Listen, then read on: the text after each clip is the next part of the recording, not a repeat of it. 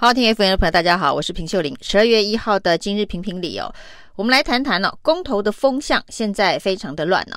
那《美岛电子报》的民调呢，认为说，包括了早教，包括了核四重启公投，已经都被逆转了，而公投榜大选呢，也是接近逆转的边缘了。那所以呢，十二月十八号的这一场公投哦，到底最终的结局会是国民党一开始所期待的四比零，还是民进党呢这一个全省各地的宣讲催票，希望能够零比四哦，还是最后呢是二比二、三比一、一比三？现在已经有非常多人在猜测了。但是呢，不管是民调如何的这个公布哦，因为除了美丽岛电子报之后呢，台湾民意基金会，还有这个国民党的智库，还有这个 ET Today 的新闻云，都纷纷公布了不同的民调。那看起来呢，跟美丽岛电子报比较大的差别是哦，除了重启核四民调之外，其他三个民调呢，现在同意的这个比例仍然比不同意都还在误差范围以外哦。也就是说，现在同意的是三比一哦，在其他相关的民调里头。但是蓝绿呢，在未来的十几天、十八天的这一个较劲之后，那国民党所操作的这个四个同意哦，目前看起来的确是往下走的趋势哦，而民进党的四个不同意是在往上走的趋势。还有十八天呢，那这个交叉会到什么样的程度？大家也都很关切哦。但是呢，公投这件事情哦，不管这个蓝绿政党如何的政治动员呢，那用政治的诉求来打这一场这个公投选战，其实作为台湾人呢，最重要的要学做自己的主人呢。你自己怎么看这四个议题哦？你要用什么样子的价值，希望台湾的社会变成是一个什么样子的社会哦？那对于反来猪公投这件事情哦，就是大家对于食安的坚持跟标准要放在哪里哦？那当然，如果呢你硬要把这个食安标准，的健康的诉求跟所谓的国际经贸诉求绑在一起，这当然也是一个可以思考的方向。但是对于生活在这块土地上面的人哦，你对于食安标准的要求，希望定在哪里？你可以表达你自己的价值跟期待哦，这就是学做自己的主人了。那另外呢，有关于这个公投榜大选，有关于这个早教以及重启核四哦，这当然牵涉到你对于政治政府的想象，还有呢这一个对于能源政策的安排哦。那所谓的早教公投呢，它的背后除了保护五千年的早教生态环境之外呢，那当然现在民进党主要的诉求是把它跟能源政策的天然气发电绑在一起哦。那对于台湾社会未来的想象哦，是对于环境保护的早教议题哦，这生态保育的早教议题的价值要放在多前面的顺位哦。那跟妥协必须以天然气发电缺不缺电的经济发展来做交换，这也是你必须要对于身为一个台湾人，你在这块土地上面。你所希望建立的价值哦，那对于核四重启呢，基本上呢，我认为它不只是一个核四能不能够重新运转、商业运转的问题哦，而它是一个台湾未来的能源政策当中呢，是不是要包含核能的选项，这样子的一个价值的挑战。那到底要不要包含核核能选项？当然，也有人的价值观是要非核家园的，就是任何核能的选项都不能够再存在哦。那以目前民进党政府的走向，的确是如此。那生活在这块土地上面的台湾人，学做自己的主人的时候，应该冷静下来思考的，就是台湾的能源配比当中，要不要属于核能的这块选项。那再根据这样子的一个价值的选择去做最后的判断了。那这四个公投呢，不管风向怎么吹，蓝绿如何的动员，蓝绿如何的喊口号，台湾人能不能够在十二月十八号这一天，透过自己表达自己对于不同价值的这一个取向，对于不同台湾未来的想象，学做自己的主人，这个最重要。那在这一个政治选择上面，学做自己的主人很重要。今天台湾社会最大的一条新闻，当然是立委高嘉瑜被家暴事件了。那这个就是能不能够勇敢的做自己身体的主人的一个重要的选项哦。所以呢，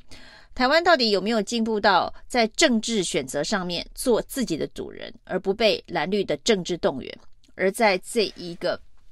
对于自己身体捍卫的权利上面做自己的主人哦哦，我觉得高嘉瑜今天是非常的勇敢哦，站出来说，希望不会有下一个受害者，要把整个事情摊在阳光下，即便他可能会面对排山倒海而来的压力哦。那这件事情呢，其实凸显了一个问题哦，也就是台湾人对于台湾社会价值的想象哦。因为台湾的骗子未免也太多了。那这位呢，这个林炳书哦，家暴高嘉瑜的人。他在过去呢，其实，在台湾的政商圈呢是活跃人士哦。那他常常伪称自己是国安高层，甚至有人说他是板桥林家的后代。那当，这样子的一个捕风捉影，在出事之后，在高嘉瑜家暴事件被揭露之后，当然大家纷纷跳出来，包括了总统府，包括了国安局，都跳出来说绝非如此哦。那但是呢，有一件事情。在这个林炳书的母亲公祭上面呢，的确，这个范云让总统府发了一份电子挽联。那整个过程哦，其实政治人物帮选民做服务要电子挽联这件事情常常发生哦，很经常性、很平常的。原则上你不能苛责范云了，但是呢，了解这整个事情幕后，他是以国安局的名义，国安局。相关人士的名义，请范云办公室跟总统府要这个挽联呢。第一个，范云办公室相信了他的国安局相关人士的身份呢。那总统府也相信了范云所说的此人为国安局相关人士的身份，于是这份电子挽联在这样的程序当中发出去了。那看起来呢，骗子要骗过国安局，骗过范云，骗过总统府，感觉不困难了。所以呢，台湾有一种风气哦，就是你只要敢骗了，你可能就能得到你想要的，就是骗子横行哦。其实这件事情也蛮感谢蔡英文总统，终于在很短的时间之内。发文谴责，并且安慰高嘉瑜。那蓝绿政客呢，大部分呢也都是力挺高嘉瑜，谴责这个家暴的林炳书哦。那当然有一些擦枪走火的国民党中央委员，胡乱的这一个批评高嘉瑜活该该打哦。当然呢，引起了